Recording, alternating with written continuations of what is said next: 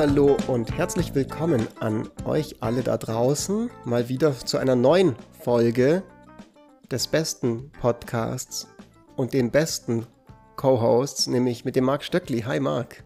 Ja, servus Fritz, hi. Ich, ich sehe es dir an, du bist richtig enttäuscht gerade, dass ich jetzt nicht ein cooles, funkiges Intro gemacht habe, nachdem wir gerade gesagt haben, wer von uns macht das Intro und so. Und du dachtest, jetzt kommt irgendwas Cooles.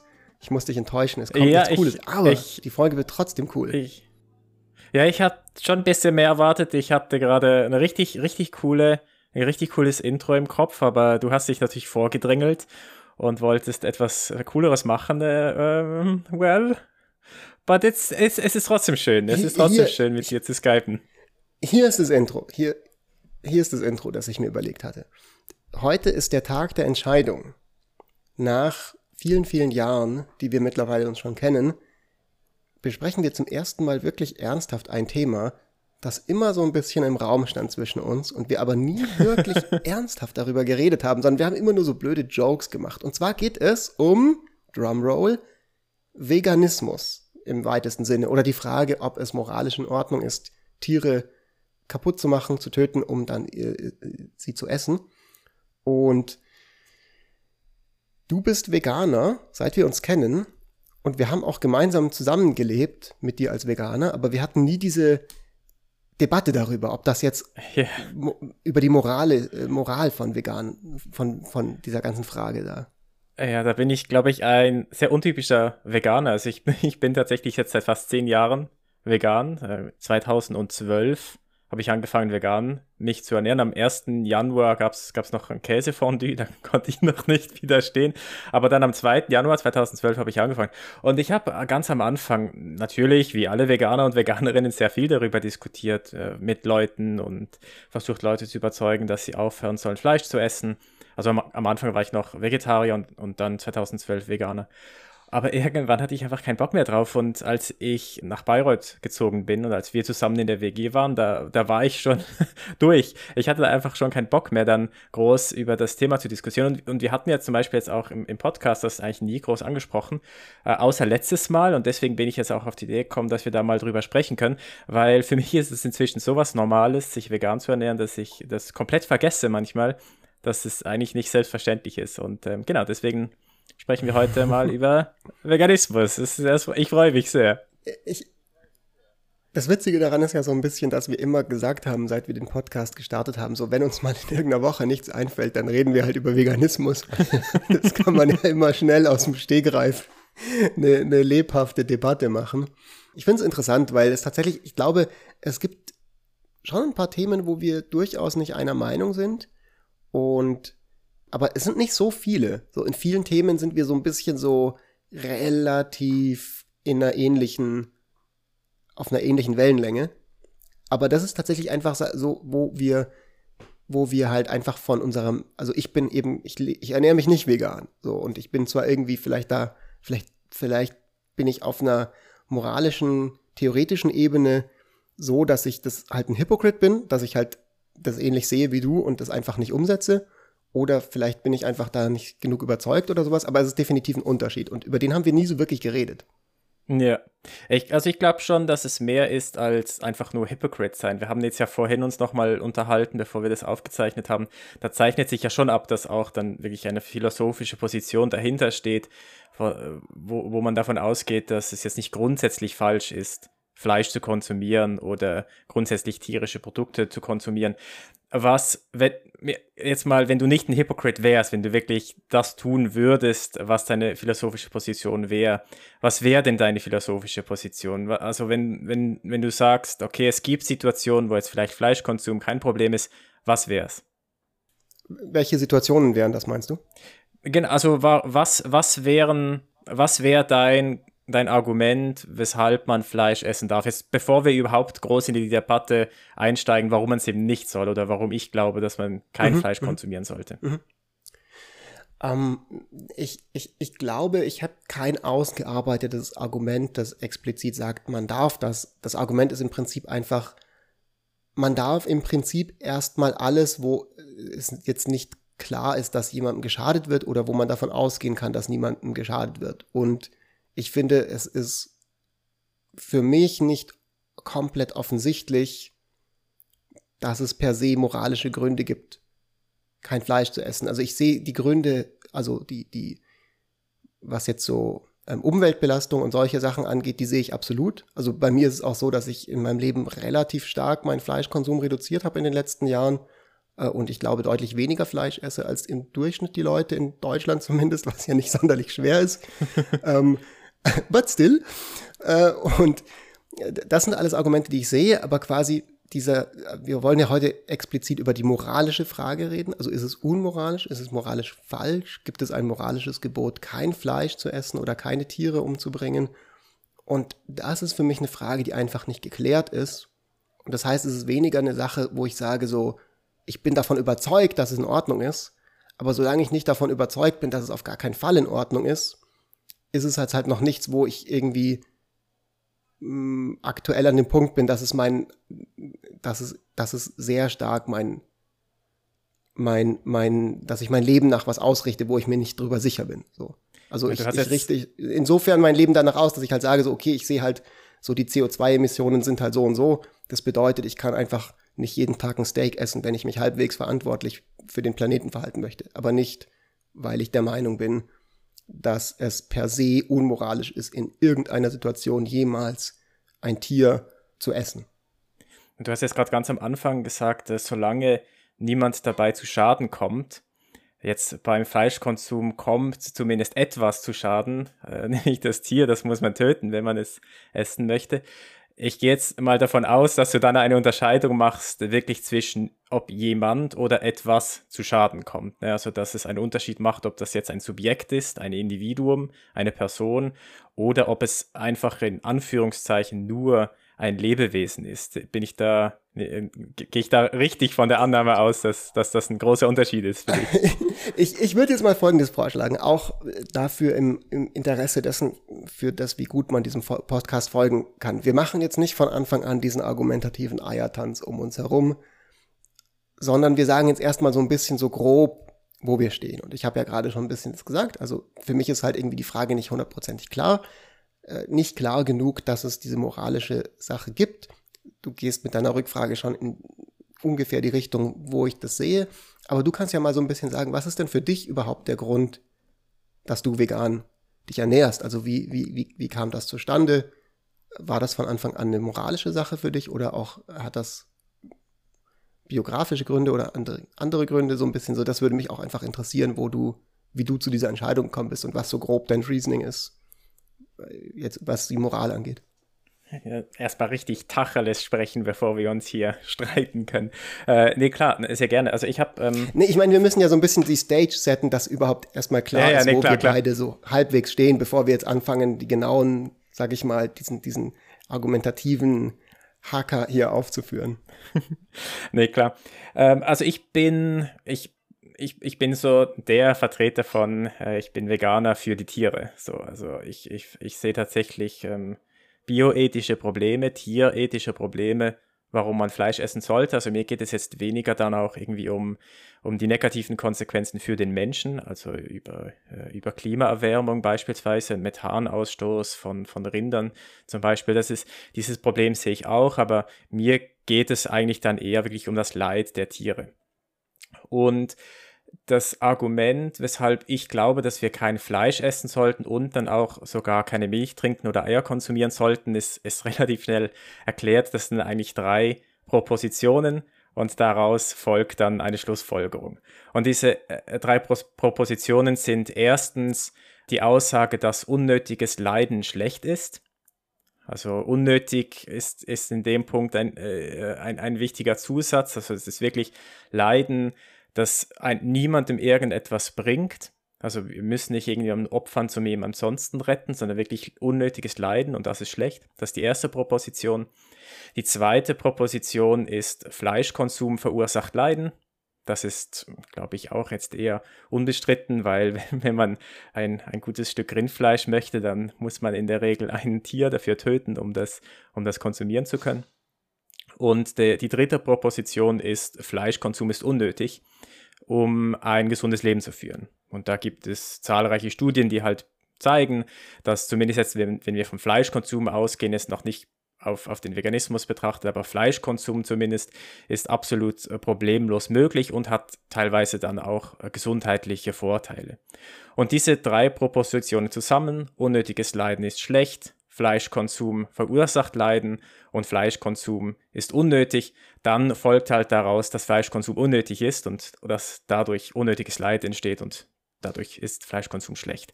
Das ist im Prinzip äh, ganz grob eigentlich so die, die logische Schlussfolgerung, die ich für mich irgendwie vor ein paar Jahren gezogen habe, warum ich glaube, dass wir nicht Fleisch konsumieren sollten. Und jetzt für, für Milchkonsum und, und und Eierkonsum geht's, geht dann der Schritt noch ein bisschen weiter, weil das ist dann nicht so obvious, warum jetzt Eier äh, plötzlich äh, Tierleid verursachen sollte oder warum, warum Milchkonsum Tierleid verursachen sollten. Und da gibt es unterschiedliche Belege dafür, warum, warum das trotzdem der Fall ist. Also bei den Eiern zum Beispiel, da da kannst du ja zum Beispiel nur die, die weiblichen Hühner verwenden, die Hähne, die kannst du ja nicht brauchen. Das heißt, die werden eigentlich direkt nach dem Schlüpfen werden die geschreddert oder vergast. Das heißt, wenn du davon ausgehst, dass die also Hälfte im, der Eier. Im, im Kontext halt von sozusagen Large-Scale Eiererzeugung. Ja, genau. Also wenn ich jetzt genau. einfach einen Bauernhof habe mit fünf Hennen, dann würde das zum Beispiel ja nicht zutreffen. Genau, genau. Und ich bin zum Beispiel auch, ich, ich würde sagen, dass beim Eierkonsum es dann tatsächlich Ausnahmen gibt, wo ich glaube, man, man kann total Eier essen aus, aus no, äh, ethischer, aus ethischen Blickpunkten und das ist genauso ein Fall. Also wenn ich irgendwie auf einem Gnadenhof bin und dort gibt es halt jetzt ein, eine Henne und die legt halt Eier, dann macht es aus meiner Sicht wenig Sinn, dass man die Eier dann wegschmeißt. Also dann kann man die gerne auch, auch gleich essen. Aber so das, was man so im Rewe kauft, diese Eier, die sind halt in dieser Industrie drin, wo man nicht, nicht drum kommt. Und ja. das gleiche bei der Milch. Also bei der Milch ist das Problem halt, dass du, die, die Kuh gibt nur dann Milch, wenn sie, wenn sie trächtig ist oder wenn sie ein Kalb geworfen hat. So, das heißt, du musst halt einerseits diese Kuh zwangsschwängern alle paar Jahre und wenn sie das Kalb gebärt, musst du das halt wegnehmen weil das Kalb würde die Milch trinken. Das heißt, du, du nimmst eigentlich der, der Kuh ihr Neugeborenes weg. So. Und, und die, die checkt das so, die schreien tagelang nach ihrem Neugeborenen. So. Aber auch hier könnte man sagen, gut, wenn du jetzt irgendwie auf einem Gladenhof bist und es ist halt schon diese Kuh da und die gibt Milch, ich meine, was willst du machen? Willst du sie wegschmeißen, die Milch? So natürlich nicht. Naja, es ist ja auch so, dass es zum Beispiel äh, Kühe gibt mit Kälbchen, die dann mehr Milch, Milch produzieren als das Kalb genau. selber ist und wo es tatsächlich dann bei der Kuh, also auch ganz ohne Hochzüchtungen, also jetzt so vor 200 Jahren oder sowas, einfach zu Schmerzen kommt, wenn man die nicht manuell abmelkt. Weiß nicht, ob man das so sagt. Das klingt so ein bisschen so zwei Leute, die auch nie wirklich eine Kuh gemolken haben, reden jetzt darüber. Aber gut. Aber soweit ich weiß, ich bin da jetzt auch nicht der riesigste Experte, aber so ein bisschen so, das, also es ist jetzt nicht der, also so klar, wieder in der heutigen Massenproduktion ist das so, wie du das geschildert hast, aber es ist ja nicht der einzige Fall, wie man an Milch kommt, ist, dass das immer der Kuh Schmerzen bereitet. Also es ist durchaus auch möglich, theoretisch eine Kuh zu haben, die halt man daheim bei sich im Wohnzimmer leben lässt, in einem großen artgerechten Wohnzimmer mit einem Kälbchen und dann zwackt man sich ein bisschen was von der Milch ab. Die Kuh ist happy das Kalb ist happy und man hat eine nice Milch. So, das geht ja theoretisch auch. Das, genau, das, das geht theoretisch. Es gibt auch Situationen, wo ich sagen würde, Fleischkonsum ist, ist gerechtfertigt, wenn, wenn irgendwie Fleisch kurz vorm Ablaufdatum steht und es wird weggeschmissen. Dann habe ich persönlich überhaupt kein Problem damit, das dann äh, zu essen, bevor es weggeschmissen wird. Gegeben, dass es nicht dazu führt, dass das dann irgendwie den Konsum anregt und, und irgendwie der Rewe das mhm einpreist dann und entsprechend halt davon ausgeht, dass am ja. Ende des Tages dann die Veganer vorbeikommen und sich das Fleisch holen. Ähm, Aber das heißt, dann haben wir ja quasi jetzt schon zwei Sachen rausgearbeitet ähm, in diesen ersten paar Minuten, die, glaube ich, super, super zentral sind, um eben klar zu machen, worüber wir heute reden. Das eine ist, wir reden tatsächlich über die moralische Relevanz von Konsum von tierischen Produkten und nicht irgendwie über die Frage, also die moralische Relevanz in der Frage so, was, welche Rolle spielen die Tiere und nicht welche Rolle hat, hat, hat, haben sekundäre Effekte von diesem Fleischkonsum zum Beispiel für das Klima. Also das ist jetzt nicht in erster Linie das, worüber wir heute reden, sondern es geht um die Frage, gibt es ein, gibt es Gründe äh, im Tierwohl, dass man keine tierischen Produkte konsumiert? Und ein Argument ist ja, es ist aufgrund von der, von dem Schmerz, der da passiert, ne, der vermeidbar wäre. Genau. Also ich theoretisch, wenn jetzt also kein Schmerz passieren würde, also sagen wir mal rein theoretisch, in Per Anhalter durch die Galaxis gibt es so eine Szene, da sind sie in so einem Restaurant am Ende des Universums. Ich weiß nicht, ob alle Leute die kennen, ich sag's ganz kurz. Und da quasi haben sie halt in der Zukunft eine Kuh entwickelt, gezüchtet, genetisch, die quasi es super toll findet, geschlachtet zu werden. Und die kommt dann selber eben an den Tisch. die kann auch irgendwie reden, weil sie halt so genetisch eben äh, hochgezüchtet wurde, dass sie das halt kann. Und empfiehlt dann halt so, wo jetzt irgendwie ihre Flanke ist halt besonders saftig oder sowas in der Art und berät eben dann die Gäste in dem Restaurant und geht dann in die Küche, bringt sich selber um, alles irgendwie schmerzfrei, weil sie halt so hochgezüchtet ist und dann macht der Koch da ein schönes Steak draus und dann kriegt man das. So. Und das wäre ja theoretisch, ist natürlich irgendwie eine humoristische Bucherzählung, aber theoretisch wäre das ja was, was eigentlich dann unter deiner argumentativen Logik so eigentlich cool wäre. Dann wäre das ein nice das, Stück Fleisch, das man genießen könnte. Das wäre eine Win-Win-Situation durchaus. Also ich meine, das ist jetzt natürlich äh, unrealistisch, dass das tatsächlich mal kommen wird, aber äh, es gibt natürlich schon Dinge, die in diese Richtung gehen. Also gerade ähm, künstlich hergestelltes Fleisch zum Beispiel oder der Ansatz, ja. dass man irgendwie eine Kuh züchtet, die äh, nicht wirklich bei Bewusstsein ist, sondern die, das ist einfach, das, die, die züchtet man ohne Gehirn oder ohne, ohne zentrales Nervensystem. Und, aber, aber alles andere ist sonst da. Und, und wenn es das gäbe, dann hätte ich persönlich jetzt a priori erstmal keine Schwierigkeit mhm. mit dem. So würde, also das am, am Fleisch an sich sehe ich eigentlich nichts, nichts Problematisches.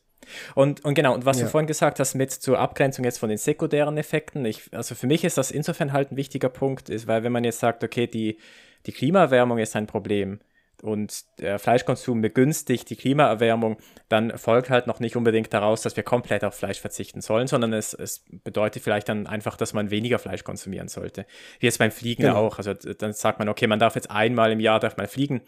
Und aber ich denke halt, ähm, es ist halt immer noch problematisch. Selbst dieses eine Mal Fleisch, was man dann essen würde, wäre halt immer noch problematisch.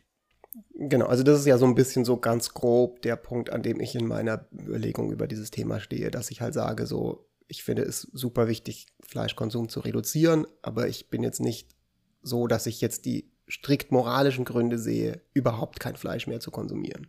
So, und ich, und ich meine, wenn ich dich richtig verstehe, du würdest ja auch sagen, das große Problem ist ja so ein bisschen, dass durch diese Massen, durch diesen Massenkonsum, den wir halt haben in unserer Gesellschaft, eine riesige Nachfrage besteht und diese Nachfrage halt nur gestillt werden kann mit diesen industriellen Methoden die es halt gibt und die halt super, super problematisch sind, aus also hinlänglich bekannten Gründen. Ich weiß nicht, ob wir das jetzt, ich glaube, dass die meisten Leute wissen das mittlerweile, also das mit den, mit den Kükenschreddern ist ja hinlänglich bekannt und, und, und, und dass irgendwie da, also irgendwelche Schweine in total schlimmen Bedingungen gehalten werden in vielen, das ist ja alles sozusagen sehr, sehr gut dokumentiert und so weiter. Aber wenn jetzt quasi es diesen, diesen Demand nicht gäbe, ja, und es gäbe quasi nur Demand für irgendwie so a Grand Total von fünf Steaks im Jahr in ganz Deutschland. Dann könntest du die ja vermutlich ziemlich painless produzieren, so. Also, das ist ja dann bei dir jetzt auch ja, was, wo du jetzt nicht sagst, so per se, es, so per se der Fleischkonsum an sich ist das Problem, sondern das Problem, das moralische Problem ist das Suffering, das passiert. Ja, ich wüsste jetzt aber nicht, wie man an das äh, saftige Steak rankommen würde ohne Suffering, weil du musst ja trotzdem ein, ein Tier umbringen. Also außer du nimmst jetzt irgendwie Roadkill, um das dann den Leuten äh, zu geben. Ja, genau, aber das könnte man ja zum Beispiel sagen, man nimmt jetzt irgendwie Okay, Roadkill klar. So. Also wenn, wenn man einfach nur auf Roadkill ausweicht, klar, dann, dann tu es. Also ich habe vor ein paar Jahren mal einen Artikel gelesen über so einen Typen, der wohnt irgendwo in, in Alaska und der sammelt halt dann dieses Roadkill äh, auf und das wird halt schön eingefroren ne, weil sie halt assi kalt ist dort.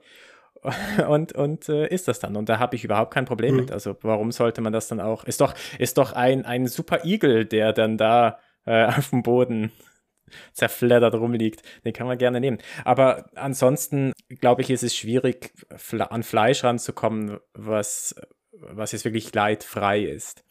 Deswegen würde ich sagen, bei, beim Fleischkonsum ist es dann eher schwierig, selbst wenn man jetzt irgendwie komplett auf Demeter setzt oder irgendwie so etwas, das sehe ich immer noch problematisch. Also bei mir geht es dann eher um, um Milchkonsum oder Eierkonsum, etwas, was, was jetzt, glaube ich, noch einfacher wäre, leidfrei äh, zu kriegen, aber wirklich realistisch für unsere Gesellschaft, glaube ich, ist, ist keins davon. Also wenn es dann halt fünf Eier gibt im Jahr, die man sich teilen muss in Deutschland, dann kann man auch mhm. gleich auf diese fünf Eier verzichten. So. Ja, ja. Aber ich finde, das ist ein spannender Punkt, wo wir dann jetzt zum nächsten interessanten Ding kommen. Und da kommen wir so ein bisschen zurück zu dieser Anfangsfrage von dir, die ich ja da noch nicht, die ich da noch ein bisschen abgeblockt habe.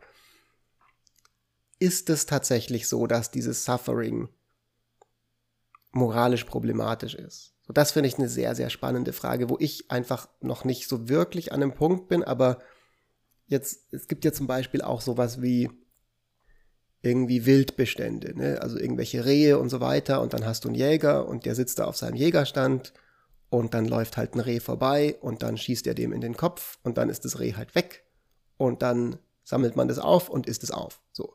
Ne? Und das ist dann natürlich blöd für das Reh, weil das existiert dann nicht mehr, aber äh, es gibt dann doch durchaus die Möglichkeit, dass das einfach auch gar nichts davon mitbekommt. So in der einen Sekunde ist es halt noch da und in der nächsten Sekunde ist es nicht mehr da. So, also das ist ja quasi, wenn du so einen, so einen perfekten Kopfschuss bekommst, dann bist du halt weg. So, dann, dann kriegst du nicht mehr so viel davon mit. Also es gibt natürlich auch Fälle, wo die dann irgendwie leiden und so weiter und so fort.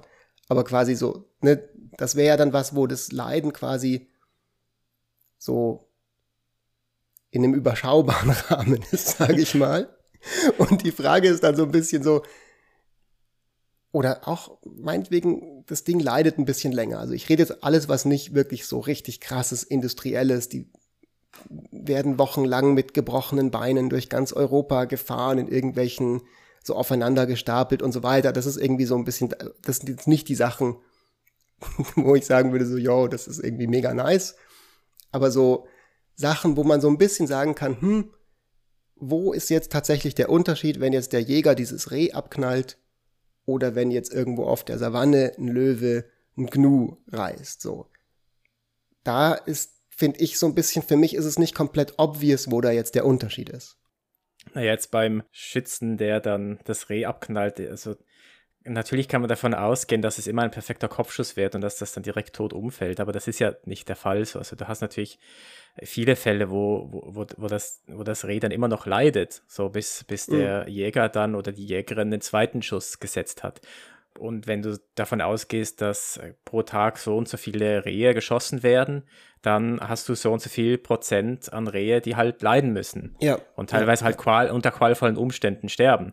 Und, und äh, mit, im Hinblick darauf, dass wir das nicht brauchen. Wir brauchen dieses Fleisch nicht. Wir können gut darauf verzichten. Wir haben sogar gesundheitliche Vorteile, wenn wir darauf verzichten. Das ist es, was es zum unnötigen Leid macht. Und wenn unnötiges Leiden steht, dann ist es schlecht. Ganz unabhängig davon, ob es manchmal halt gut geht oder nicht. Und, und dann glaube ich, dass wir darauf mhm. verzichten können. Und wir können ja, es ist ja eine, eine, Entscheidung. Und das ist dann auch der Unterschied halt zur, zur Savanne. Wir können uns jederzeit entscheiden, ob wir jetzt dieses Leid verursachen wollen oder nicht.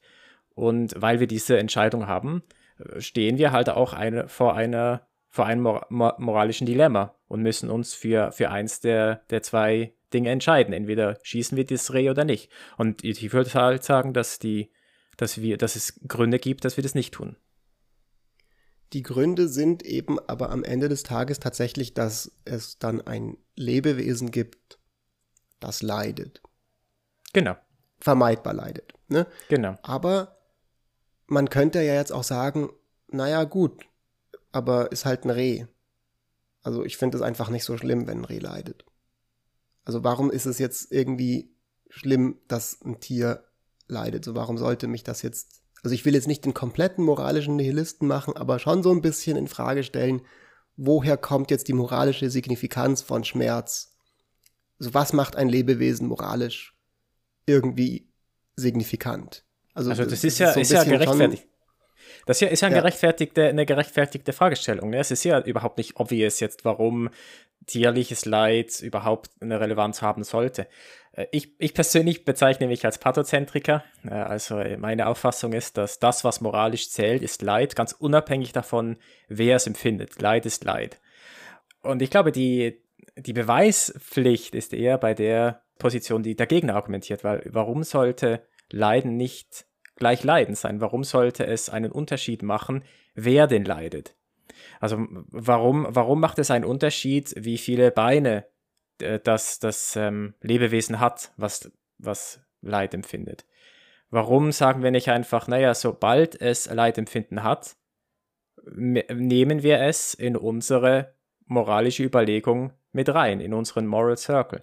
Das heißt ja noch nicht, dass wir sagen, dass wir nicht vielleicht Abstriche machen, weil es ein, eine andere Form von Leiden ist. Ne? Menschen können vielleicht anders leiden als Tiere, weil sie ein, ein Selbstbewusstsein haben, weil wir eine Historie kennen, wir können in die Zukunft projizieren, wir können in die Vergangenheit projizieren und das ermöglicht vielleicht Leiden, was Tiere nicht kennen und, und vielleicht sind das dann Dinge, die noch zusätzlich mit, mit dazu spielen. Aber trotzdem könnte man halt sagen, naja gut, aber selbst, selbst wenn es kategorisch ein, eine andere Art des Leidens ist, es ist halt immer noch Leiden. Und das müssen wir in irgendeiner Form halt mit berücksichtigen. Ist denn dann, also würdest du sagen, dass Leid, das eben, also jeden Tag sterben halt auf der Welt Lebewesen so, ne? Also die ganze Zeit im Meer wird irgendwelcher Krill von einem Blauwal halt irgendwie aufgespeist und, und, äh, und stirbt halt, der findet das vielleicht auch nicht so cool. Äh, oder irgendwelche anderen, so irgendein Haifisch isst halt irgendeinen anderen Fisch und so weiter. Irgendeine eine, eine Fliege wird halt irgendwie von einem Frosch gegessen und so weiter und so fort. Da würdest du dann sagen, das ist necessary suffering. Also ist das dann die, der, die Unterscheidung, die du da treffen würdest? Weil wenn es eben auch unnecessary suffering ist, weil theoretisch könnte man ja dem Frosch auch einfach, theoretisch könnte man dem Frosch ja auch einfach irgendwelche, irgendeinen Proteinmix geben, dann muss der diese Fliege nicht mehr essen.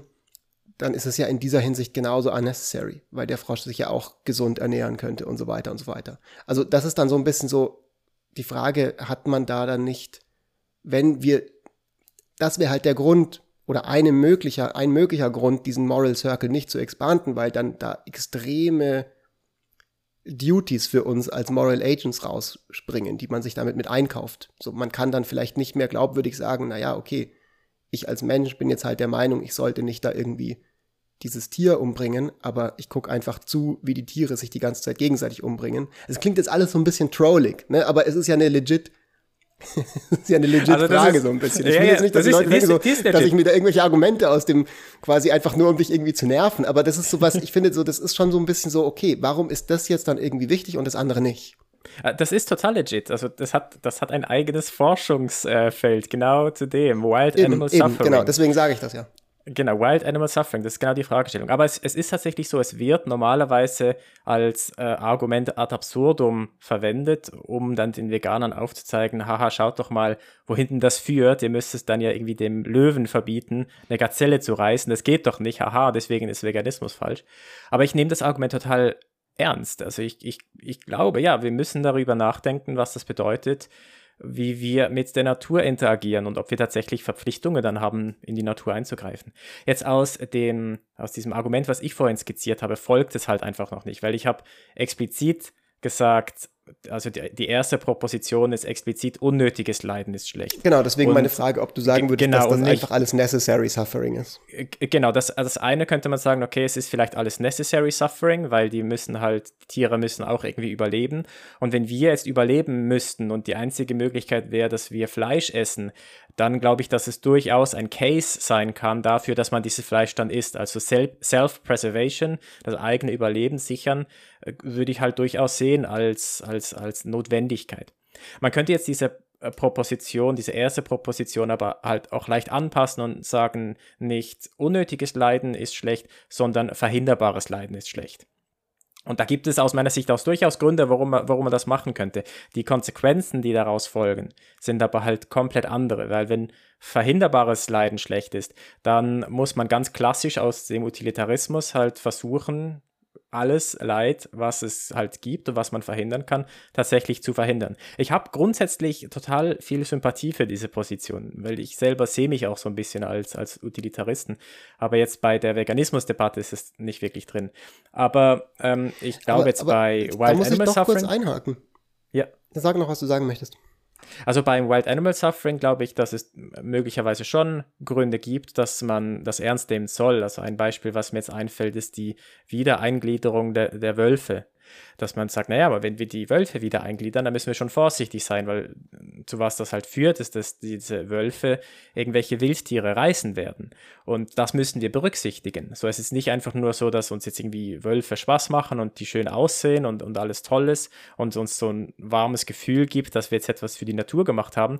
Wir haben vor allem halt auch einen Predator in die Wildnis freigelassen, der dann irgendwelche unschuldigen Tiere dann niederreißt. Das müssen wir berücksichtigen. Und ich glaube, in, in solchen Situationen ist dann dieses Wild Animal Suffering super relevant.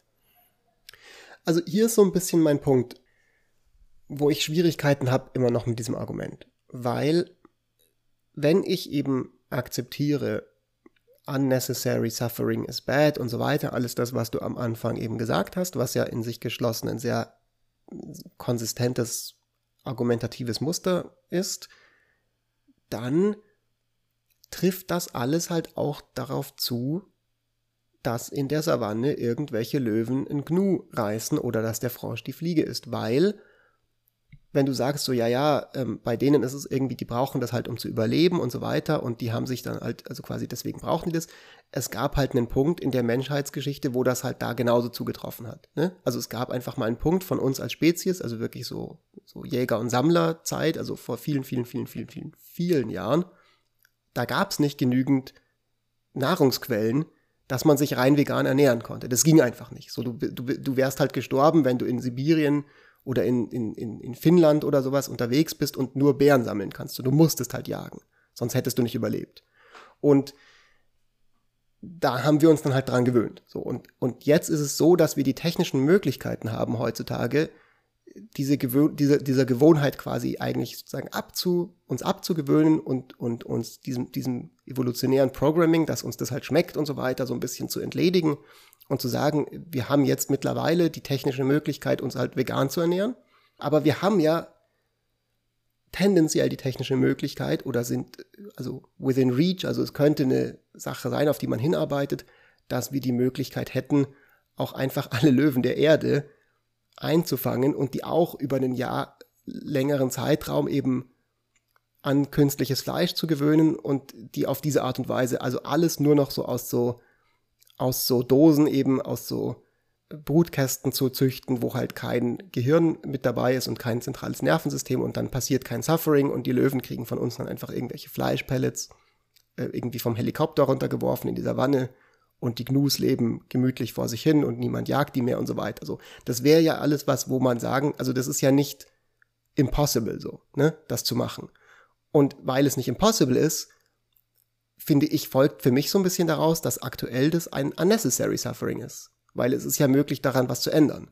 Und dann gilt doch das Argument eigentlich analog dafür und dann wachsen halt schon, finde ich, diese ganzen moralischen Verpflichtungen daraus, wenn man sagt, ich möchte jetzt Pain preventen und das ernst nehmen. Auch im, im, im, im, Tierreich. Wie gesagt, ich habe ich hab grundsätzlich Sympathie für diese Sichtweise. Okay, gut, glaube, aber wenn du da grundsätzlich Sympathie hast, ich finde das halt dann schon, und das ist so ein bisschen so mein Ding, eine extrem kontraintuitive Sache, die da rauskommt aus dieser Geschichte so. Also ich finde, wenn man sich das alles einkauft und du sagst so, ja, das passt alles, das ist meine Position. Ich finde, wir sollten uns als Menschheit hinentwickeln.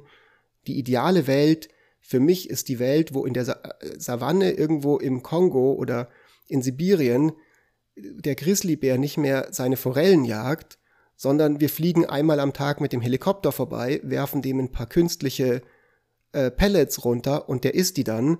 Und das finde ich eine, also das, das ist einfach was, wo ich so ein bisschen dann auch als Philosoph oder als philosophisch quasi gelernter Mensch, wie du ja auch so ein bisschen der Meinung bin, so moralische Intuitionen spielen schon auch eine Rolle in der Beurteilung dieser Fragen. So. Hast du jetzt? Also das ist einfach glaub, auch schon eine Messnadel, weißt du, was ich meine? Und, und, ja, ja. und das finde ich dann so ein bisschen so, für mich ist das nicht, also ich finde das, ich finde das nicht, ich glaube nicht, dass das den, das Leben von dem Grizzlybär irgendwie nice macht oder das Leben von den Forellen irgendwie nice macht oder sowas, dass man da irgendwie, dass wir als Menschen sagen so, yo, wir, wir bioformen jetzt 100 Prozent von eurem, von dem, was ihr tut, so, weil dann kannst du halt irgendwie auch sagen, dann können wir das ganze Konzept von Natur einfach auch in die Tonne verabschieden und sagen, wir, das ist jetzt alles so ein großes Uhrwerk, das wir halt als Menschen irgendwie bauen und und dann irgendwie laufen lassen, aber dann kannst du es auch einfach alles sein lassen. So also was, jetzt musst dann, du natürlich ja, schon auch aufpassen. Was ist dann der Point jetzt, davon so ein bisschen? Jetzt bist, du schon, jetzt bist du schon ein bisschen am Strawman, dann musst du musst dich schon nee, argumentieren. Warum? Was, Weil du legst mir, nee, nee, nee, das so? du legst mir, du legst, du legst mir ja schon ein bisschen viel in den Mund. Ich habe ja nicht gesagt, dass ich das alles unterstütze. Ich habe gesagt, ich habe Sympathie damit. Und das ist äh, ein, eine große, ein großer Unterschied. Ich habe auf, auf theoretischer Ebene wenn man das fertig denkt, habe ich Sympathie damit. Aber es gibt zahlreiche Gründe, warum wir das halt nicht tun sollten. Das eine ist, wir, wir haben keine Ahnung davon, was das für Konsequenzen hat, wenn wir in, in, in Large Scale in die Natur eingreifen. Das kann, das kann wahnsinnige Konsequenzen haben. Also der, der Mensch hat einen sehr, sehr schlechten Track Record, wenn es darum geht, in die Natur einzugreifen. Wir haben es in der Regel halt eigentlich immer verkackt, bis auf, bis auf wenige Fälle. Es gibt so ein paar Fälle, wo, wo man dann irgendwie. Much, yeah. Also es, es gibt dann Fälle, wo, wo ähm, mit Impfungen zum Beispiel, dass, dass man Füchse impft gegen, gegen irgendwelche Viren äh, und, und, ähm, oder Bakterien und äh, Medikamente in, in, äh, in irgendwelchem Futter versteckt und, und, und, dann, und dann tatsächlich den Füchsen helfen kann. Also es gibt schon Situationen, wo das geklappt hat, aber im Großen und Ganzen verkackt der Mensch halt typischerweise. Und das an sich ist, glaube ich, schon ein starkes Argument, dass wir aufpassen müssen, äh, halt nicht zu übermütig zu werden. Und ich glaube, die tatsächliche Bandbreite, die wir haben oder den Spielraum, den wir haben, der ist nicht so breit das Beispiel, was ich vorhin genannt habe mit den Wölfen, ist zum Beispiel etwas, wo wir auch ähm, uns überlegen müssen, ja, vielleicht macht es ja Sinn, dass wir diese Wölfe einführen, weil im Großen und Ganzen führt es dann tatsächlich zu noch weniger Leiden, weil die Wölfe dann irgendwie die, die Rentierpopulation regulieren können. Aber was ich halt gemeint habe, ist, wir müssen halt einfach auch das, das Leid der Tiere, die dann gerissen werden durch diese Wölfe, das müssen wir halt auch berücksichtigen. Das ist nicht etwas, was einfach so ein Free Meal ist, was uns völlig egal sein kann, weil es halt einfach die Natur ist die Natur an sich ist ein schrecklicher Ort. Ich meine, die, die meisten Tiere in der Wildnis äh, sterben, weil sie gefressen werden. So, also das ist ein ziemlich, das ist Hölle auf Erden. So.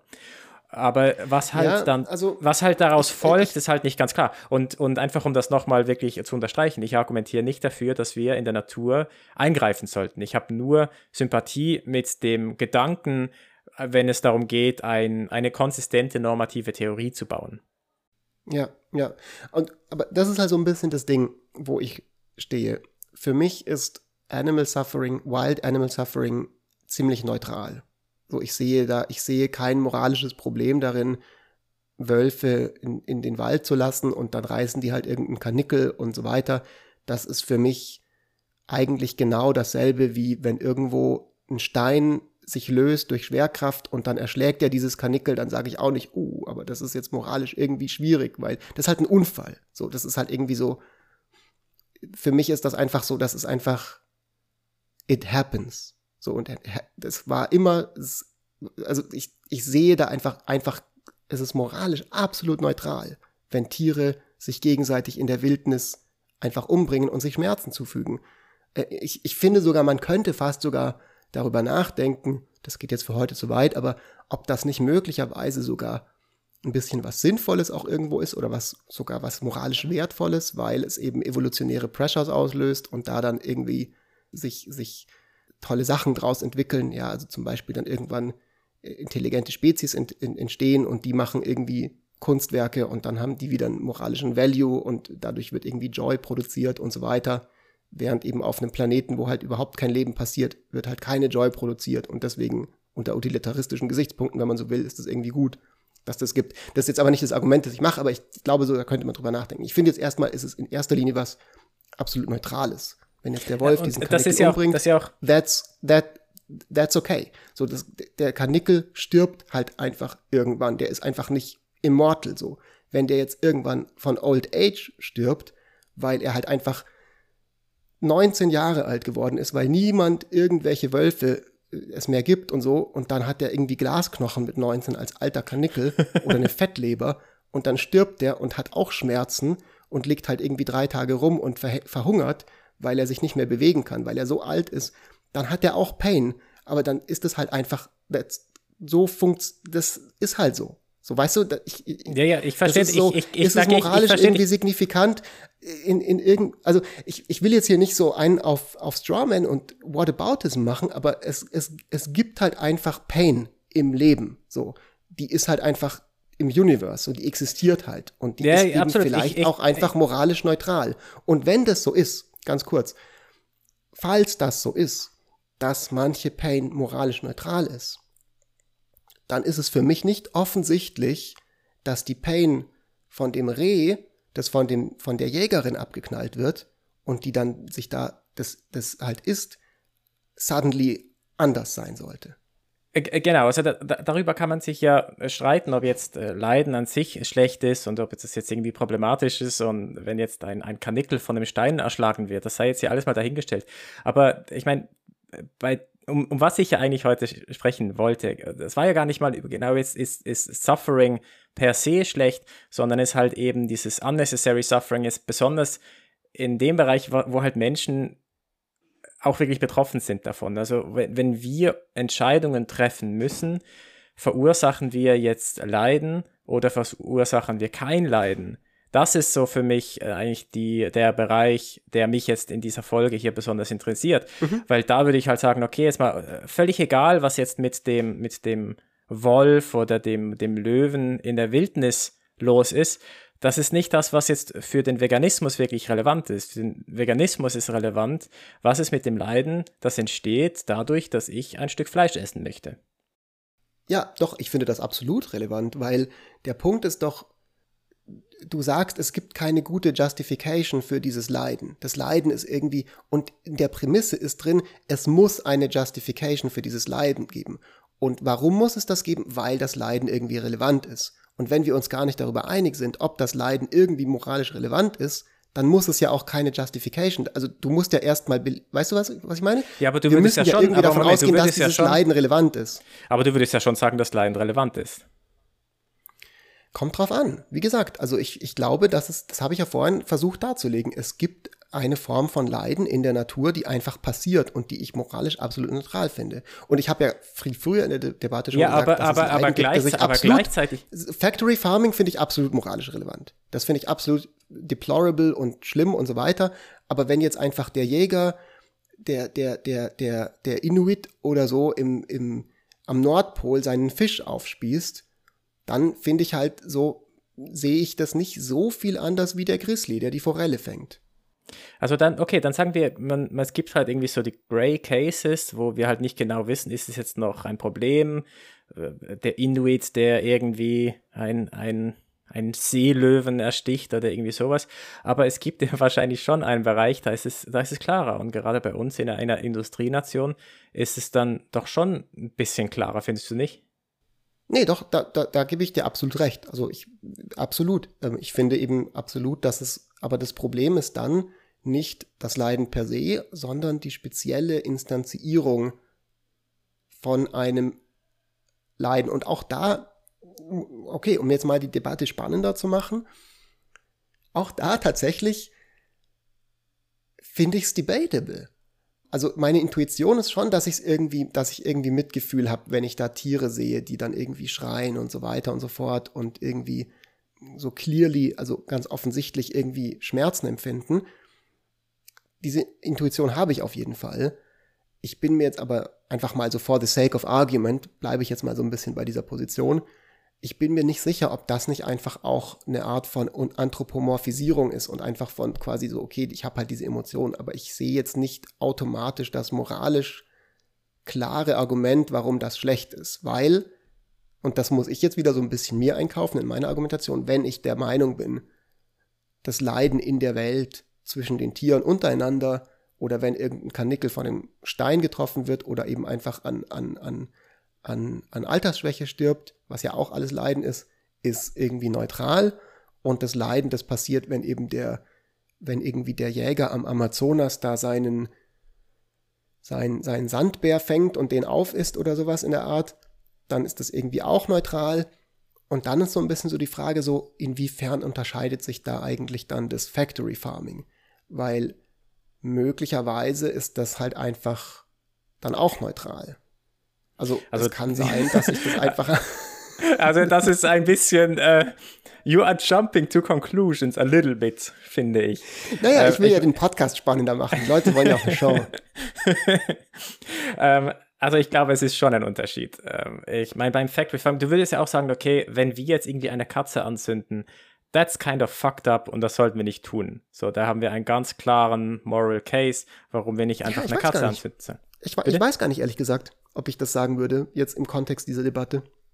Also möglicherweise würde ich auch einfach sagen, I mean, whatever floats your boat. So, wenn du jetzt der Meinung bist, das mach, das möchtest du halt, dann, dann kannst du das tun. So, wenn das nicht die Katze von jemand anderem ist, der sagt, bitte mach das nicht, dann das ist aber jetzt halt nicht wirklich so. deine Position. Jetzt komm, erzähl jetzt mal ganz, ganz Tacheles, ohne jetzt irgendwie eine in einer philosophischen Spirale sich irgendwie zu verwirren. Ja, das ist doch okay, nicht wirklich okay, deine Position. Okay. okay, hier ist meine Position.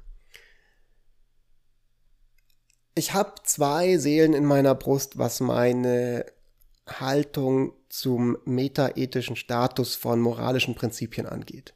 Also was ich damit meine, ist, ich bin mir nicht sicher darüber, woher moralische Regeln wirklich kommen und was die wirklich sind und wie die sich wirklich begründen. Das ist so ein bisschen was Nerviges daran, dass ich irgendwie zu lange in meinem Leben Philosophie studiert habe, dass ich irgendwie am Anfang der Meinung war, ich weiß das super genau und mittlerweile habe ich halt irgendwie keinen Plan mehr davon.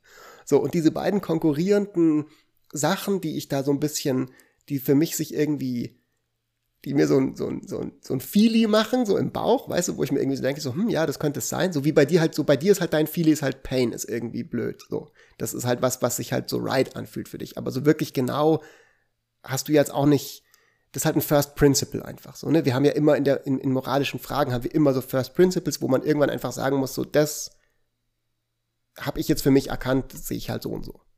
Also, soweit, so glaube ich, ja, ist es noch nichts crazy von dem, was ich gesagt nee. habe, oder? Nee, nee, nee, klar, natürlich. So, und bei mir ist es so ein bisschen so, ich habe äh, eine große Sympathie zu der Idee, dass ähm, ein wichtiger Aspekt von moralischen Konventionen, die wir haben, auch, also dieses ganze evolutionsgeschichtliche ist. So, ich glaube, das ist auch was, was du auch äh, durchaus eine gewisse Sympathie hast. Also, dass man quasi evolutionsgeschichtlich hat es sich als Vorteil im Überleben herauskristallisiert, wenn wir kooperativ miteinander eben eine, eine, einen Tribe haben und uns dadurch eben gemeinsam das Überleben sichern, weil halt so wie Ameisen eben das auch machen, wir halt als Menschen darüber einfach uns evolutionär durchgesetzt haben gegenüber anderen Spezies. Und diese kooperative Geschichte läuft halt dann vor allem besonders gut, wenn alle auch irgendwie Lust haben, da mitzumachen. Und wir, wir haben nur dann Lust mitzumachen, oder, oder im Laufe der Zeit hat sich das immer so ein bisschen feiner herausdividiert, dass das halt über moralische Regeln, dass die irgendwie eine wichtige tragende Säule sind bei sowas. Also das ist ja so ein gängiges ne, Argument für, für evolutionäre quasi genau. Erklärungen, woher halt Moral kommt so. Und, ähm, und ich, ich hasse dieses Argument, ja, weil es passt nicht zu meinem Selbstbild. Und mein, mein Gefühl ist so ein bisschen so, was, nein, meine moralischen Ansichten, die kommen doch bestimmt nicht von sowas Niederem so ein bisschen. Ähm, aber es, es, es hat, ich, ich tue mir schwer, das wirklich so richtig zu entkräften so. Ja, und also ich habe, ich, ich finde diese ganze metaethische Debatte irgendwie immer super, super nervig. Ich habe am, ähm, ich, ich, früher ja, fand die, ich das, die, ich fand das früher super toll. Da kommt man halt nicht dran vorbei, wenn wir doch, du kommst dran, reden, doch, du kommst dran vorbei, weil es hat nicht unbedingt eine Relevanz. Ja, weil die metaethische Position hat nicht unbedingt eine Relevanz für deine ethische Position. Es, es kann dir völlig egal sein, woher Moral tatsächlich kommt und ob es, ob ist jetzt Ethik etwas, was wahr oder falsch sein kann? Ist Ethik oder Moral etwas, was evolutionsbiologisch sich erklärt über genau diese evolutionary pressures, die du beschrieben hast? Das, das, das kann alles dahingestellt sein. Es kann aber halt dann aber auch einfach keine Konsequenz haben für die ethische Position, die man vertritt. Und ich für mich habe dann irgendwie gesagt, okay, bitte? hier ist die Konsequenz zu der Frage mit der Katze, ne, ob ich es jetzt in Ordnung finde, wenn jemand die Katze anzündet. Dann könnte meine Antwort sein, ich weiß nicht, ob sie das ist, aber wenn ich jetzt diesem quasi dem rechten Teufelchen auf der Schulter, den linken Engelchen habe ich jetzt noch gar nicht beschrieben, was das ist. Das ist basically so, alles kommt von einer großen Holiness im, im, im Universum und deswegen quasi gibt's gibt's bestimmte Moral Truths, die irgendwie relevant sind, so, also in a nutshell.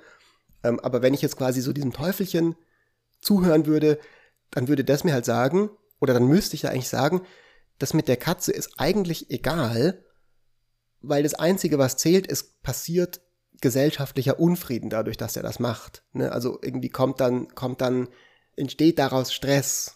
Und wenn kein Stress daraus entsteht, dann kann der mit seiner Katze machen, was er möchte. Aber in dem Moment, wo dann die Leute sagen so, äh, das ist irgendwie nicht gut und dann irgendwie sich gegenseitig die Köpfe einhauen und dann ist es irgendwie alles messy und so weiter, dann sollte der das vielleicht nicht tun. Ja, fair, fair enough, fair enough. Also ich, ich, wie gesagt, ich fand die, die metaethische Diskussion durchaus spannend, äh, aber inzwischen halt einfach nicht mehr wirklich allzu sehr. Ähm, und, I, I moved on. nee, ich finde einfach, weil, weil, weil man sich halt so im, in einem Zirkel dreht. Also man, man, man ist halt also mehr im Elfenbeinturm als eine meta metaethische Diskussion kann man halt auch nicht sein irgendwie. Und wenn es dann ja. wirklich darum geht, halt wirklich, dass, dass, dass, die, dass das normative Denken, das man hat, Konsequenzen hat für das gelebte Leben, dann ist es, glaube ich, wichtig, dass man sich irgendwann auch verabschiedet einfach von den metaethischen Diskussionen und halt auch wirklich mal Tacheles spricht und, und wirklich Entscheidungen halt von einer normativen Theorie ableitet und nicht sich über, über metaethische Diskussionen Gedanken machen. Natürlich kann man das machen. Das, das kann ja auch äh, sinnvoll sein und Spaß machen. Ich, ich finde, also ich persönlich, meine metaethische Position ist, ich habe durchaus äh, Sympathie mit der Ansicht, dass das einfach, dass es einfach über Evolutionary Pressures entstanden ist. Okay, fair enough. Dann, aber da war alles, aber das hat, für mich hat das keine Konsequenz auf, auf wie ich zu Veganismus stehe. Ich finde aber so ein bisschen das, was du jetzt sagst, das gilt meines Erachtens für die ethische Debatte halt einfach genauso. Weil wenn du sagst, du schenkst dir die metaethische Debatte, weil du halt einfach konkret in der Welt eben handeln musst, dann musst du dir oder kannst du dir die ethische Debatte genauso schenken, weil dann ist es vollkommen unerheblich, was jetzt die konkrete, argumentative, genaue Logik ist, warum du jetzt irgendwie sagst, Fleischkonsum ist blöd und ich sag, Fleischkonsum ist vielleicht gar nicht so blöd, sondern das Einzige, was dann zählt, ist, dass wir einfach eine Klarheit darüber haben, wie handeln wir jetzt. Und wenn wir dann sagen, wir einigen uns darüber, wir stimmen halt ab, ja, und wir machen halt einfach eine Wahl und wir wählen den Bundestag und der Bundestag sagt dann, Fleischkonsum ist, geht jetzt nicht mehr, Punkt, dann ist es vollkommen egal, also weißt du so, dann, dann, dann, dann, dann ja, aber das folgt die ethische ja Debatte nur noch so ein bisschen, um halt einfach Mehrheiten herzustellen. Ja, aber das, aber nee, nee, nee, das folgt, das folgt, darüber, doch, das folgt doch nicht daraus. Das folgt doch nicht daraus. Mir geht es darum, die Metaethik ist de, die Debatte über die Ethik. Aber um was es eigentlich geht, ist die Ethik an sich. Das ist wie wenn man sagt, okay, wie entweder wir, wir haben eine Demokratie und wir wählen oder wir sprechen darüber, wie es ist, eine Demokratie zu haben. So, und was halt, wenn, wenn es irgendwie dazu führt, dass man keine Demokratie hat, weil man immer nur darüber nachdenkt, wie es ist, eine Demokratie zu haben, dann ist halt einfach der Demokratie nicht geholfen. Und deswegen ähm, heißt es aber nicht, dass wir plötzlich auf Abstimmungen und Wahlen verzichten. Überhaupt nicht. Ja, aber, aber in dem Moment, wo du, wo wir uns jetzt hier beide unterhalten, so du, Marc Stöckli und ich, äh, Fritz Espenlaub, und wir unterhalten uns darüber, was ist die Antwort auf die Frage, darf man Tiere essen oder nicht? Das ist eine ethische Debatte, keine meta -ethische. Ja, aber dazu, aber genau, aber dazu müssen wir ja dann, dann können wir ja nicht einfach sagen, es ist vollkommen unerheblich, ob diese, also ob die ethischen Argumente, die wir setzen, Gültigkeit haben oder nicht. Wir müssen ja dann auch darüber reden, ob diese Argumente überhaupt Gültigkeit haben. Und wenn du sagst, Pain ist halt mega relevant und ich sag halt, ich finde halt Pain ist vielleicht nicht so relevant, dann sind wir an dem Punkt an, an, am Ende der ethischen Debatte angekommen und dann müssen wir in die metaethische Debatte gehen. Nee, gar nicht. Nee, das ist doch immer noch die ethische Debatte. Das ist überhaupt nicht metaethische Debatte. Gerade eben nicht. Die, äh, wir sind nicht am Ende der ethischen Debatte angekommen, wir sind mittendrin. So die, die Metaethik ist doch etwas, was, was viel darüber steht. Was, was bedeutet es überhaupt, ethische oder normative Argumente zu machen? Auch bei der Ebene sind wir ja noch lange nicht. Wir diskutieren immer noch darüber, was ist es eigentlich, ethisch zu handeln? Was bedeutet es, das gute Leben zu haben oder das richtige Leben zu haben? Das ist was komplett anderes, als eine metaethische Debatte zu führen. Aber vielleicht ist es einfach nur Semantik. Ich meine, wenn, wenn, wenn das dein Verständnis von Metaethik ist, dann, dann okay. Dann, dann führen wir eine metaethische Debatte. Das, also ich will mich da jetzt auch nicht um die, um die Begrifflichkeiten streiten. So, ich habe da mir ist, mir ist es völlig egal. Mir geht es einfach nur darum, ähm, why should be be vegan? Und das ist aus meiner Sicht keine metaethische Fragestellung, sondern eine ethische Fragestellung. Aber wenn das, wenn, wenn, wenn, wenn das eine metaethische Fragestellung sein soll, dann okay, so be it. Aber ich meine, die, die Metaethik, die, die also denkt der Punkt ist so ein bisschen, der Punkt ist so ein bisschen, ja, hier, hier ist so ein bisschen der Punkt ich finde nicht, dass sich das 100% voneinander trennen lässt, weil wenn du eben sagst, so, was ist jetzt mal Tacheles, findest du das okay, wenn der die Katze anzündet oder findest du es nicht okay? für mich lässt sich das nicht davon, also für mich ist das schon so ein bisschen so, ich, ich,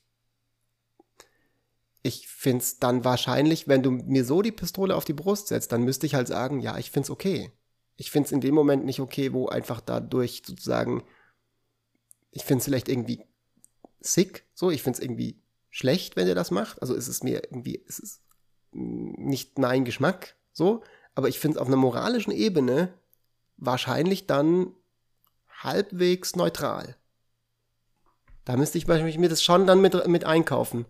Aber da, ich meine, da müssen wir jetzt schon über, darüber diskutieren, warum es denn einen Unterschied macht, ob es jetzt ein Tier ist, das leidet, also ein, ein, ein nichtmenschliches Tier, was leidet, oder ein menschliches Tier, was leidet. Mhm. Warum zählt das Leiden der Katze dann weniger als das Leiden des Menschen? Weil da, ich, ich meine, so auf, die, auf, die das, auf die Diskussion ja. wollte ich jetzt eigentlich gar nicht mal so groß darauf eingehen, weil ich finde es immer so eine müßige Diskussion, weil, weil man dann irgendwie sich normalerweise nie wirklich einig wird, weil man immer irgendwie ein, ein Argument findet, warum jetzt das Leiden des Tieres äh, weniger wert ist.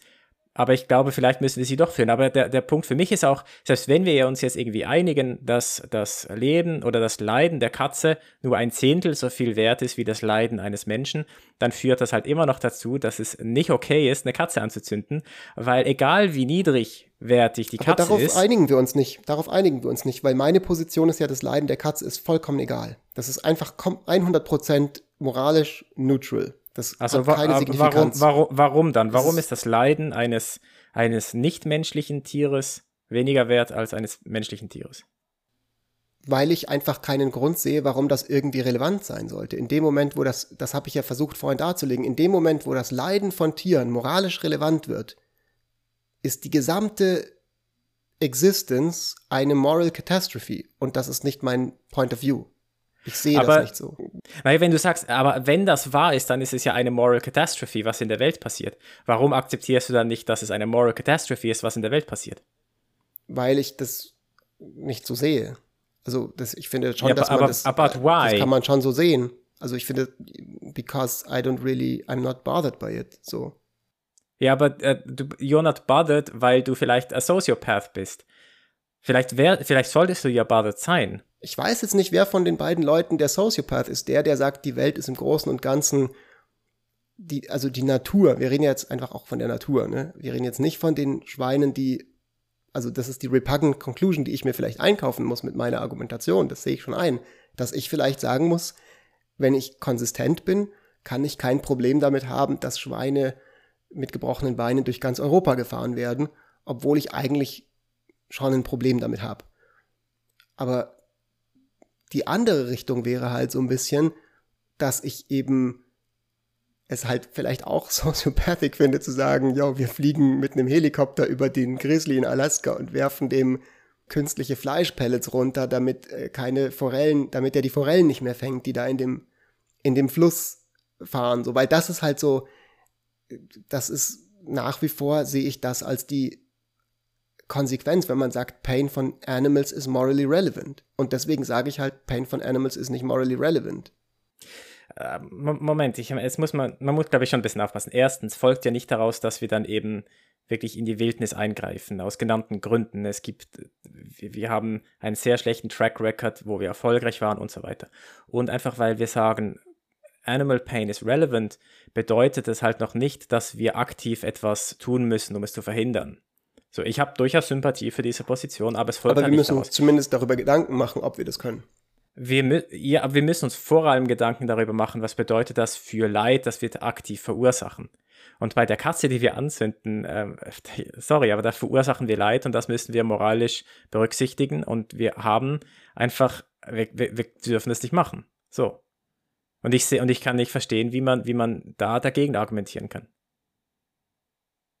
Ich kann absolut äh, verstehen, wie man dagegen argumentieren kann, dass man jetzt nicht in die Wildnis eingreifen soll. Ich habe absolut dafür Verständnis, dass man argumentiert, dass jetzt irgendwie, keine Ahnung, äh, der Jäger eine gute Sache macht.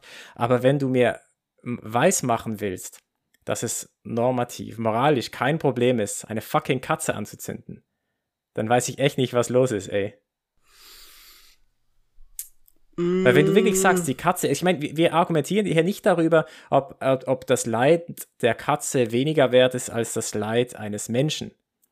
Wir argumentieren darüber, oder du argumentierst dafür, dass das Leid Zero Relevanz hat. Und das, das scheint mir einfach highly implausible. Es geht nicht darum, dass wir ich jetzt glaube, irgendwie die Katze opfern glaube, müssen. Dass wir die ja, Katze opfern müssen, um dann irgendwie größeres Glück hervorzurufen und dann müssen wir abwägen, wie viel ist jetzt die Katze wert, sondern hier geht es darum, sobald die Katze auch nur ein bisschen moralische Relevanz hat, dürfen wir sie nicht anzünden. Und es gibt dann schwierige Fälle wie bei Insekten oder bei Muscheln oder Quallen, wo es nicht klar ist, ob diese Lebewesen überhaupt schmerzempfindungsfähig sind. Und ob es mhm. da dann eine Rolle spielt, ob wir jetzt Muscheln essen oder ob wir eine Qualle aus dem Wasser rausfischen.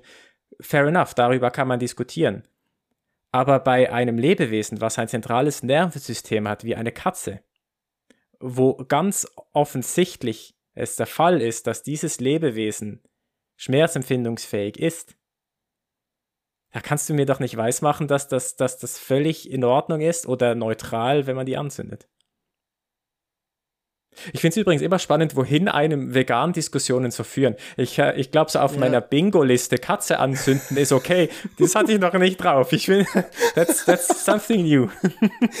ich meine, die Frage ist auch so ein bisschen, ob es so intelligent ist, ähm, jetzt äh, auf die, an die ganze Welt übers Internet rauszusenden, dass Fritz Espenlaub zündet gerne Katzen an, was halt so einfach das sein wird, was Leuten äh, in, in, Erinnerung bleibt. Ähm, ich meine, also was ich nochmal betonen muss hier einfach wirklich, um das zu kontextualisieren, ich befinde mich immer noch sehr stark im argumentativen Advocatus. Die, ich habe das vorhin ja mal irgendwann gesagt, so ich, ich argumentiere jetzt einfach mal konsequent in diese Richtung, um den Podcast ein bisschen spannender zu machen. Du hast dann irgendwann mal gesagt, jetzt sag mal Tag Tacheles, sag mal deine echte Meinung. Ich bin bei dem geblieben, dass ich gesagt habe, ich bleibe jetzt mal bei dem, dass ich konsequent bin.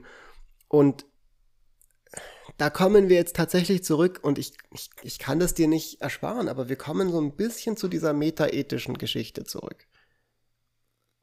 Und, und zu diesem Teufelchen auf meiner rechten Schulter, weil auf der linken Schulter sitzt, es, sitzt, sitzt der quasi der Gute, so der Engel oder whatever so, der das gute kleine Astralschweinchen, sag ich mal, das mir dann eben sagt, so ja, es gibt moralische Regeln und die sind halt irgendwie so und so und keine Ahnung und was auch immer. Und auf der linken Seite sitzt halt so dieser evolutionäre Dude. Und wenn der halt recht hat, dann ist es halt einfach die, für mich ist das schon so ein bisschen die ultimative nihilistische Position so. Und wenn der recht hat, dann ist es halt einfach wurscht, ob die Katze angezündet wird oder nicht.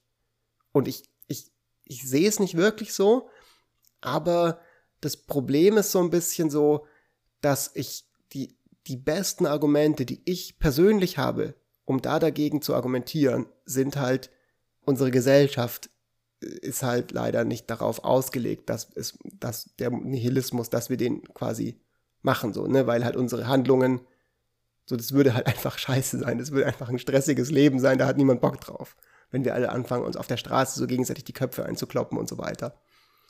Aber es, also in der Sache selber, und das regt mich immer so auf daran, kann, also wenn ich jetzt darauf betonen, wenn ich jetzt weiter darauf betonen würde, so, nee, ich finde das mit der Katze total neutral und so weiter, dann würdest du sagen, ja, Fritz, aber das ist voll schlimm von dir, du bist voll der Soziopath und so weiter. Und dann würde ich halt sagen, so, ja gut, aber das ist jetzt einfach von dir kein Moral, das ist kein Argument mehr. Du, du, du wirfst mir jetzt einfach sozusagen, weißt du, was ich meine? Du, du wirfst mir das jetzt halt ja, in den Kopf, dass ich irgendwie ein schlechter Mensch bin, aber argumentativ hast du keine, hast du nichts. So.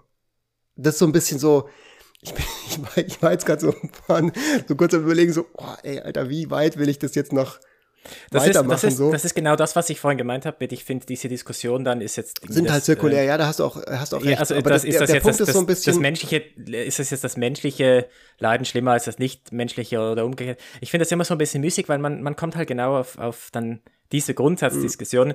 die ich dann äh, vor fünf Jahren, sechs, sieben Jahren fand ich das super, da bin ich voll drauf abgefahren auf diese Dinge. Aber seriously, für eine Diskussion über Veganismus ist das halt echt nicht der Punkt. So.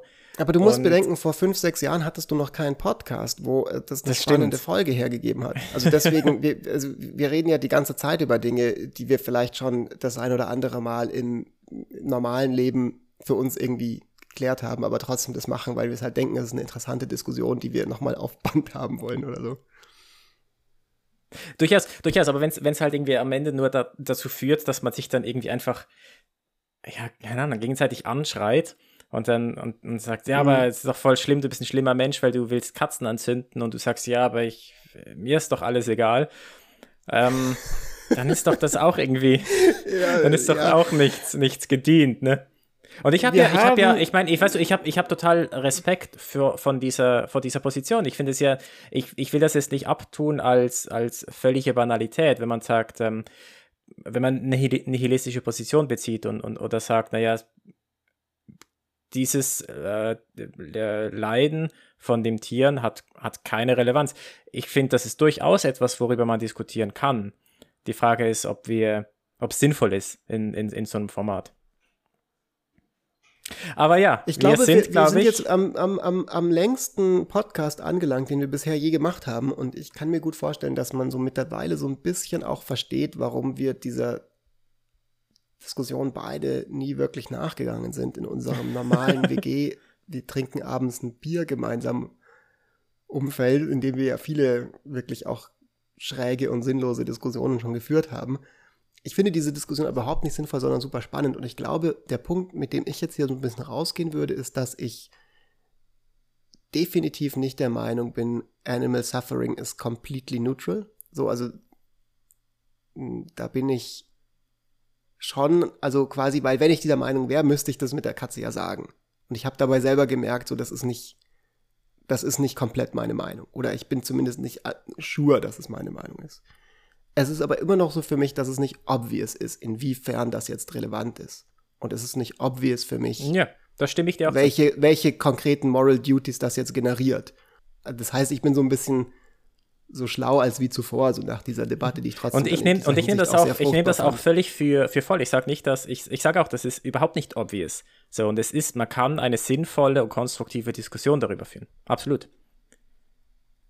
Liebe Leute da draußen, ihr merkt, uns rauchen die Köpfe. Ich glaube, wir lassen es für diese Folge jetzt mal mit dem Thema gut sein. Mischen das jetzt irgendwie ab, schneiden vielleicht ein paar Sachen raus, das werden wir dann sehen. Und bei Gelegenheit machen wir nochmal eine, einen zweiten Teil dazu, oder? Weil das ist, glaube ich, ein spannendes Thema, wo man noch ziemlich viel darüber reden kann. Und ich weiß jetzt noch nicht, wie gut uns das alles gelungen ist, aber bis das soweit ist, solltet ihr auf Twitter gehen. Twitter produziert nämlich kein Animal Suffering, presumably. Wir, da, wir wissen das nicht. Aber ihr solltet da dem Mark Stöckli folgen. At Mark Stöckli zusammengeschrieben, OE. Und bei dir der Ed Fritz unterstrich Espenlaub. Ich genau. habe gerade überlegt, ich habe gerade überlegt, als du gesagt hast, Twitter versucht kein, kein ähm, Animal Suffering. Und ich, da muss ich gerade an Facebook denken und an die Conspiracy Theory, dass der Mark Zuckerberg eigentlich so eine, so eine menschliche Eidechse ist. und dann wollte ich gerade sagen, eigentlich führt es wahrscheinlich zu, zu Animal Happiness, wenn, wenn man das unterstützt, weil es halt die Echse happy macht, aber das ist ja leider Facebook. Aber der, aber, der, aber der, der CEO dann von Twitter ist auch ja zu Animal Suffering, weil Twitter macht Mark Zuckerberg unhappy, weil es ja ein Competitor ist. Ja, stimmt. Und wenn er eine Eidechse ist, dann ist er quasi, dann ist das Animal Suffering. Shit. Leute, geht nicht auf Twitter. Es ist unklar, welchen moralischen Status es hat, gerade einen, einen Twitter-Account zu besitzen. Gut, Fritz, es hat mich gefreut, wie jedes Mal. Äh, es war wunderschön. Äh, es war äh, definitiv anstrengend, aber es war vielleicht trotzdem auch irgendwie lohnenswert. Und ich würde sagen, an dieser Stelle mal nochmal Danke an alle Leute, die sich jetzt das Ganze auch angehört haben und die sowieso auch Woche für Woche wieder einschalten. Ähm, es ist echt cool, das zu sehen. So unsere Viewerzahlen und Hörerinnen und Hörerzahlen gehen so ein bisschen hoch in letzter Zeit mal wieder. Hey, durch die und Ecke, sky's the limit. Genau, genau. Und das ist einfach cool so. Ich meine, wir würden das vermutlich sowieso machen, aber es ist trotzdem einfach schön, das zu sehen und auch Feedback zu kriegen. Ähm, ich habe, äh, witziger Fun Fact noch, äh, nach unserer Folge zu Nudging äh, hat eine geneigte Hörerin von uns mir einen Organspendeausweis zukommen lassen. Das heißt, ich cool. bin jetzt auch stolzer Organspender. Also ich muss ihn noch ausfüllen, aber ich bin irgendwie, ich glaube, dass wenn ich das gemacht habe, dann bin ich das. Und schon hat quasi unser Podcast eine, äh, zu einer konkreten potenziellen Verbesserung der Welt geführt. Ich, ich weiß, über was wir nächste Woche sprechen, zwar bei PlayStation 5, dass wir beide noch keine solche Konsole besitzen und vielleicht findet sich dann auch noch jemand, der oder die uns das dann zukommen lässt. ja, nice. Okay. Gut. In, In dem Sinne. Sinne. Bis nächste Woche. Ciao. Bis dann. Ciao.